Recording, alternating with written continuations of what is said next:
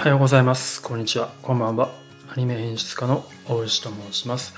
この番組はアニメを実際に作っている僕がですね、アニメ演出家の目線でいろんなアニメについて解説したりですとか、アニメのことを話していく番組となっております。はい。ということで今日はですね、テレビアニメシリーズ推しの子の第1話ですね、これの D パート全部で、まあ、ちょっと便宜上 ABCDE パート5つに分けようかなと思うんですけども結構尺が長いのでその5分の4番目ですね D パートをやってみたいと思います。あのもし初めから聞きたいという方はですね是非 A パートから聞いていただけるといいかなというふうに思います。で今日は D パートということでやっていくんですがあのネットフリやり方としてはですねネットフリックスをあの僕が実際見ながらそれをリアルタイム実況的に音声だけ入れていくというような形式になっております、まあ、なので可能であればネットフリックス等々で一緒に見ながら副音声的にこの音声を聞いていただけるといいんじゃないかなと思います。内容としてはですねやっぱりあのちょっとアニメ演出家目線ということで多少コア向けになっているんですけれどもあの全然ライト層の方でも楽しめるようにやっていきたいと思っていますし、まあ、例えばこれからアニメ演出家目指したいとかアニメクリエイター目指したいとかっていう方にの勉強にもなるような内容にしていきたいなというふうに思っています。でもちろんあの音声なくても楽しめるようになんとか頑張っていきたいと思うんですが多少やはり沈黙が映像を見ながらなので、え、続いたりとかすることもありますが放送事故ではありませんのであのご理解いただきながらお聞きいただければ嬉しいです。ではやっていきたいと思います。ネットフリックスのですねタイムコード上で推しの子1話の20残り時間27分10秒。残り時間27分10秒のところですね。あの有馬香奈が車の中で悔しがっている夜のシーンが終わった直後の、えー、と監督についての記事。ヤフーニュースっぽい画面の記事から始まるところからスタートいたします。ではご準備よろしければ始めていきたいと思います。では参ります。3 2、1、スタート。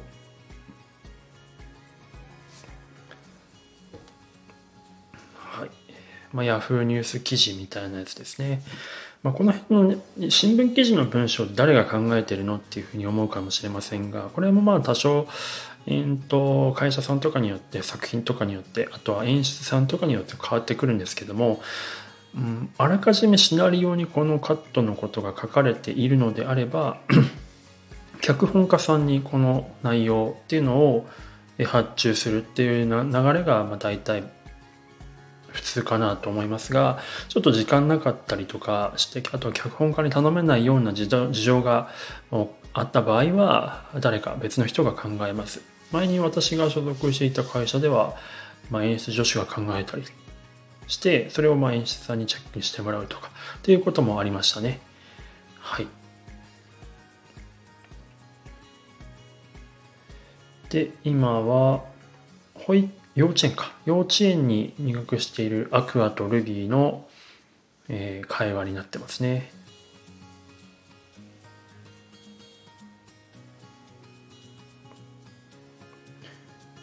えー、あえっとです。今あの年上年下問題でアクアとルビーがやっててえっとルビーの妄想の中でアクアが年上だった時のなんかこう上から目線にいってるシーンのあの紫背景でうにゃうにゃしてる背景がうにゃうにゃ動いてる、え、シーンがあったカットカットがあったと思うんですけどあそこのあのうにゃうにゃ動く、え、画面効果の名前はですね波ガラスと言います。はい、昔のその撮影、え、カメラの処理の時からの名残なんですけども実際にその波打ってるガラスのようなものを撮影にこうカメラに投下投下というか映してたんですね。それによってこうゆらゆら動くように見えていたという効果がありまして、まあ、それの名残で波ガラスと言ったりしています。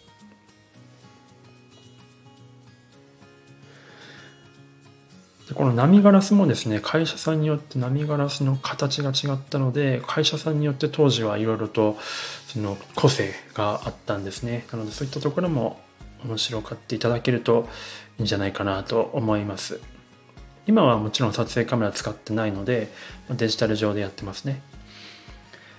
はい、えー、で今あの現状の Ruby 現状というか、えー、幼稚園児の Ruby からあれ変わる前の Ruby の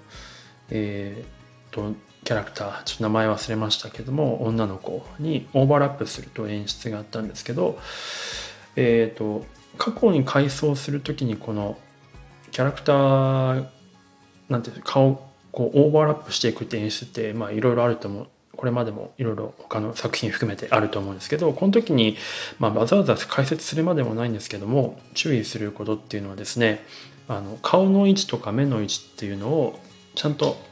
しっかり合わせてあげるっていうことですね。もし仮に画面右側にキャラクターの顔があってそのカットから別のカット,、えーと、にオーバーラップするときにオーバーラップ後のカットの、えー、キャラクターの顔が画面左側にあると全然その回想しているように見え同じ人物のように思えないんですよね。なのでちゃんと同じ人物だっていうことを分からせてあげるためにしっかりとその顔の位置とかサイズ感とかっていうのを合わせてオーバーラップさせてあげる必要があると。いうような感じですなのであの、まあ、全然推しの子についての解説じゃないんですけどはい推しの子を見ながらちょっと思いついたことをやらせていただいてます。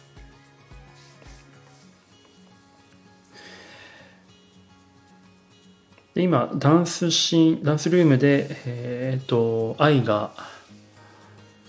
ルビーに対して一緒に練習してるというかそういうシーンになってますね。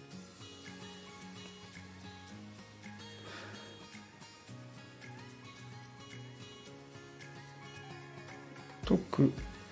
今のガラスに映り込みがあったと思うんですが映り込みを描くとですね当然ながら同じキャラクターの動きを違う角度で同時に動かすの違う角度で描かなきゃいけないので結構難易度が上がるんですよね。なので映り込み描くのって結構アニメーターさんに嫌がられるんですがね。あそこ別に映さなくても鏡のハイライトで潰しちゃってもいいかなと思ったんですけどちゃんと映り込みを描いたっていうところに何かこだわりがきっとおそらく演出さんにあるんだろうなと思います。で今のスポットライトに浴びているスポットライトを当たっているルビーの映り込み、まあ、しかも透明っていうのがあったんですけどこれは非常に意味がありますよねその対比的に描くという意味で映り込みを利用しているのでこれは非常に意味があるかなと思うんですが。はい、なので何でもかんでも映しゃいいっていうものではないということなんですね。あで今あの瞳のえっ、とアクアじゃなくてルビーの瞳がめちゃくちゃ綺麗にレインボー柄に光ったと思うんですけどあれはとても綺麗な処理でしたね。すごく力の入ったカットだったと思います。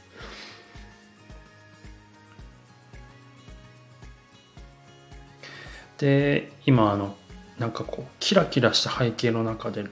愛とルビーが踊ってたんですがこれはあのよくあの変身少女アニメ系のプリキュアとかですねの変身シーンみたいなのを彷彿させるようなものでしたね。いやキャラクターの動きに合わせて背景動かすのって結構大変でしかも大きい背景素材が必要になったりとかするので結構大変なんですよね。今あの電話ボックスで愛が別れた男性に電話をしているというシーンですが電話ボックス使ってるってなかなかやっぱ時代性を感じる演出ですね。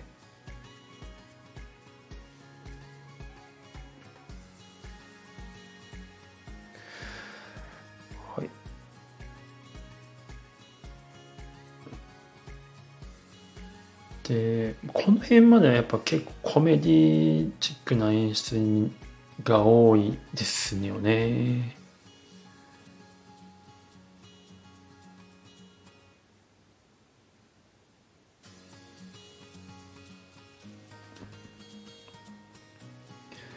ちょっとすいません沈黙が続いていますが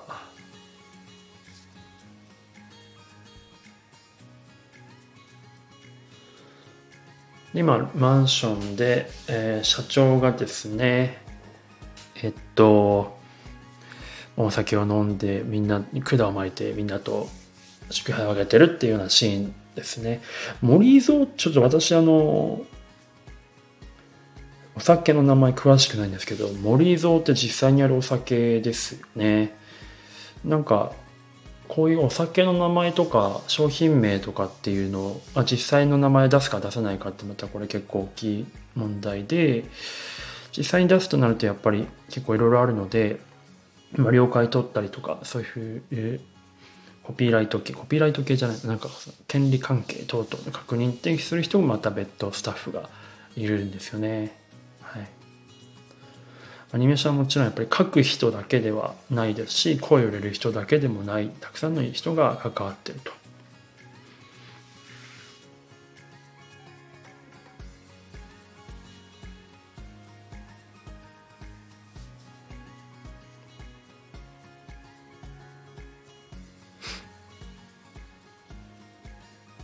あで今愛の何でしょうモノローグあっていうのがモノローグっていうのは一人でこう心の中で話す心の中の声みたいなことをモノローグっていうんですけどはい。モノローグのシーンなんですけどこの愛がもちろんって言って嘘をついたと思うんです。けどこの時口のアップで顔を映さないっていうのがあると思うんですけどこれもまた推しの子に限ったことではないんですけど本当のことを言う時というか嘘をつくとか何か裏のことを言う時っていう時は大体やっぱ目を映さない口だけで話す顔のアップ顎のアップみたいな結構多いですよね逆に目のアップとかで言う時はその人の意思をすごく感じさせるっていう風な効果を生むことが多いので結構そういったどこを今アップしてるのかとかっていうことっていうのは注目するポイントかなというふうに思います。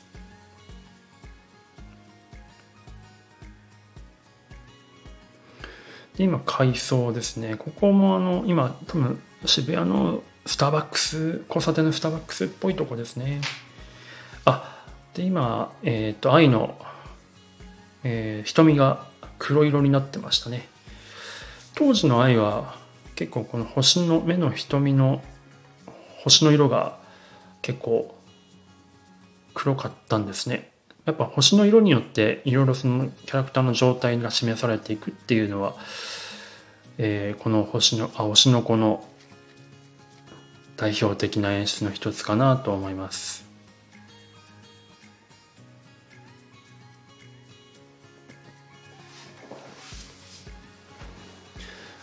今一人ごちってる愛もいるんですけどまあ社長にいいんじゃねって言われる前ですねこの時も目が映らないように処理をしてましたね。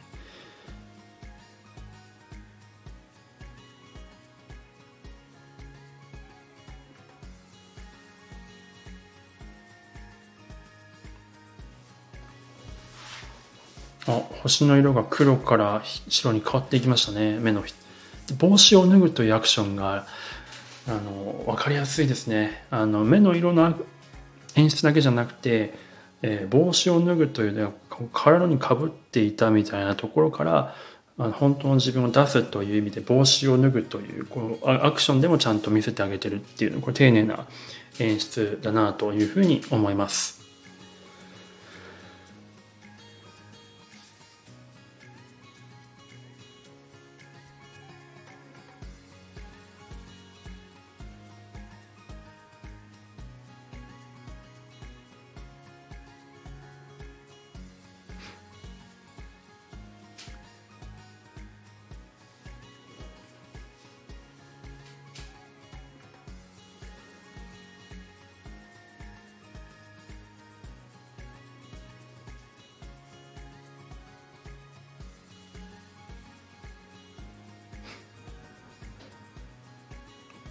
今階層から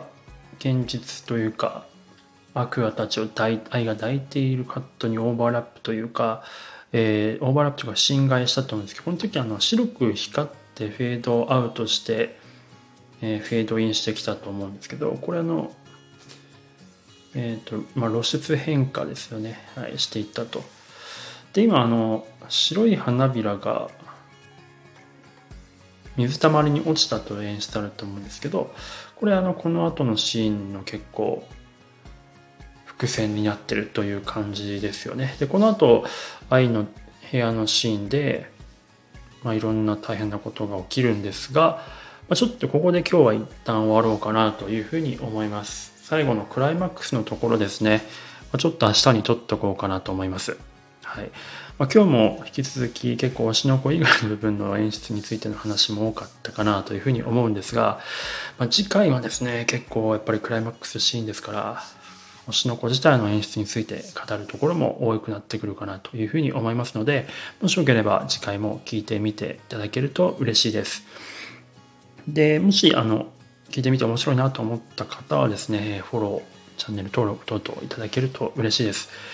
そしてもしリクエストとかあればですね、リクエストしていただいたもの、なんか面白そうだなと思ったら、ぜひやらせていただきたいなと思っています。前回あの、ブリーチをリクエストいただいたので、ブリーチをやったんですけども、全然何でも、私が見たことないアニメでも大歓迎という感じです。もしあの、配信サービスで見れないものがあったら、ちょっとそれはできないかもしれないんですが、はい、ぜひチャレンジさせてください。はい、ということで、以上、えー、推しの子えっ、ー、と、タイムコード的には14分40秒ぐらいですかね、のところまでやってみました。いわゆる D パートと言われているところですね。はい。ということで、最後まで聞いていただいてありがとうございました。ではまた。